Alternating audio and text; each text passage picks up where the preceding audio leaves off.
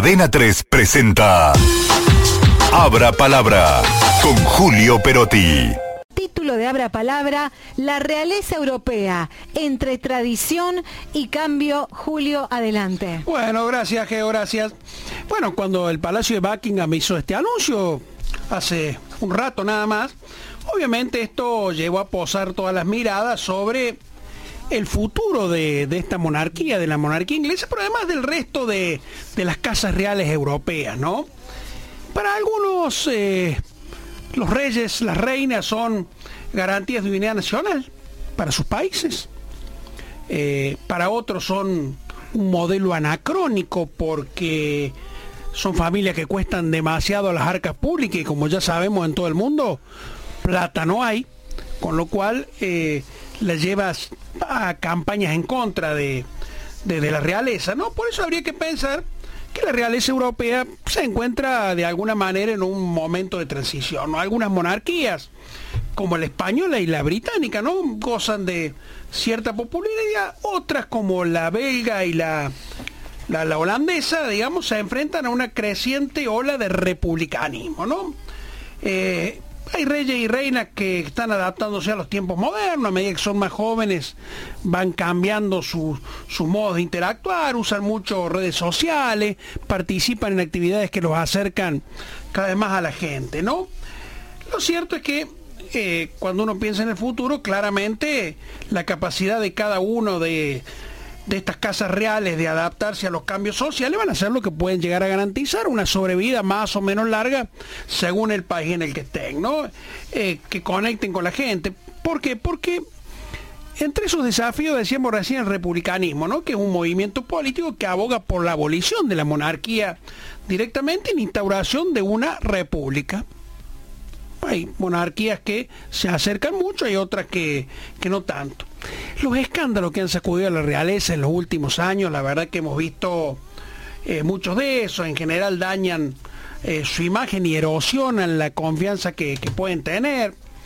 La falta de transparencia, en particular en, en particular en las finanzas y en las actividades de la Casa Real, lo que también generan algún tipo de crítica. ¿no? Entonces, bueno, modernización, uso más profundo de redes, eh, más compromiso social son de alguna manera las oportunidades. Miren, solo para, tener algunos ejemplos para que esto no quede en abstracto, ¿no? Reino Unido, ¿no? De la que estamos hablando y la que dio origen a, esta conversación, ¿no? La monarquía británica es una quizá de las más populares de, Europa, de las más conocidas. De hecho, la reina Isabel II, la madre de, Carlos III, fue una figura muy querida y respetada por el pueblo británico, en particular por su papel durante la Segunda Guerra.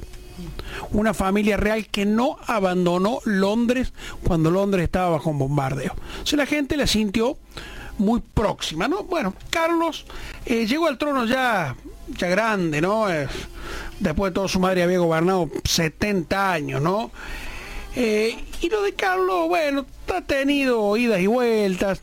Creo que él quedó muy eclipsado después del divorcio con Lady Di, con Diana Spencer, porque Diana fue una figura muy popular, realmente muy popular y de hecho eh, le puso prácticamente la opinión pública en contra cuando se divorciaron y le costó a la reina Isabel un gran esfuerzo por tratar de mantener la monarquía, no digo en pie, pero por lo menos mejor parada frente a la popularidad de, de esta princesa que venía de una familia acomodada, de una familia de nobles, pero que tenía claramente otro carácter.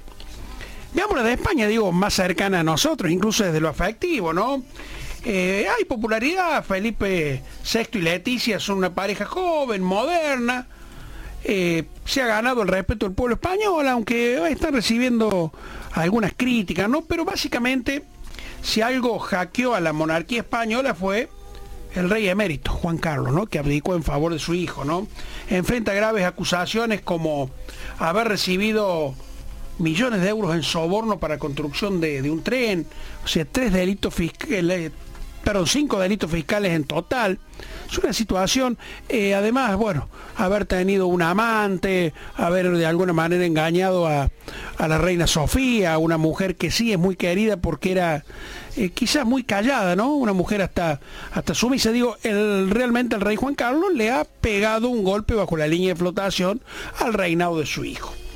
¿Qué pasa en Bélgica? Bueno, la monarquía belga también enfrenta una ola de creciente republicanismo.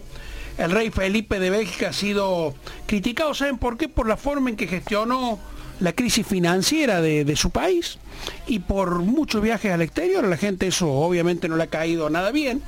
Y Holanda, que también lo tenemos cerca después de todo, porque bueno, la, reina es, Máxima, Máxima Sorrayeta, es argentina, esposa del rey Guillermo, y allí también la han criticado por su diría, elevado nivel de vida, ¿no? Por sus lujos, frente a países que están todos en la misma situación, la gente no le está pasando bien en ninguna parte del mundo prácticamente, y eso obviamente lo que haga la realeza es observado porque después de todo deberían ser el ejemplo. En definitiva, eh, digo, como síntesis, el futuro de la realeza va a depender ni más ni menos de, de las decisiones que tomen los reyes y la reina, ¿no? Esta adaptación a los tiempos modernos, más conexión con la gente, más modestia, más humildad, más pisar la calle, quizá haga que persistan. De lo contrario, la idea de que no deben existir más porque son anacrónicos va a ir ganando espacio en todos los países. 3 presentó Abra Palabra con Julio Perotti.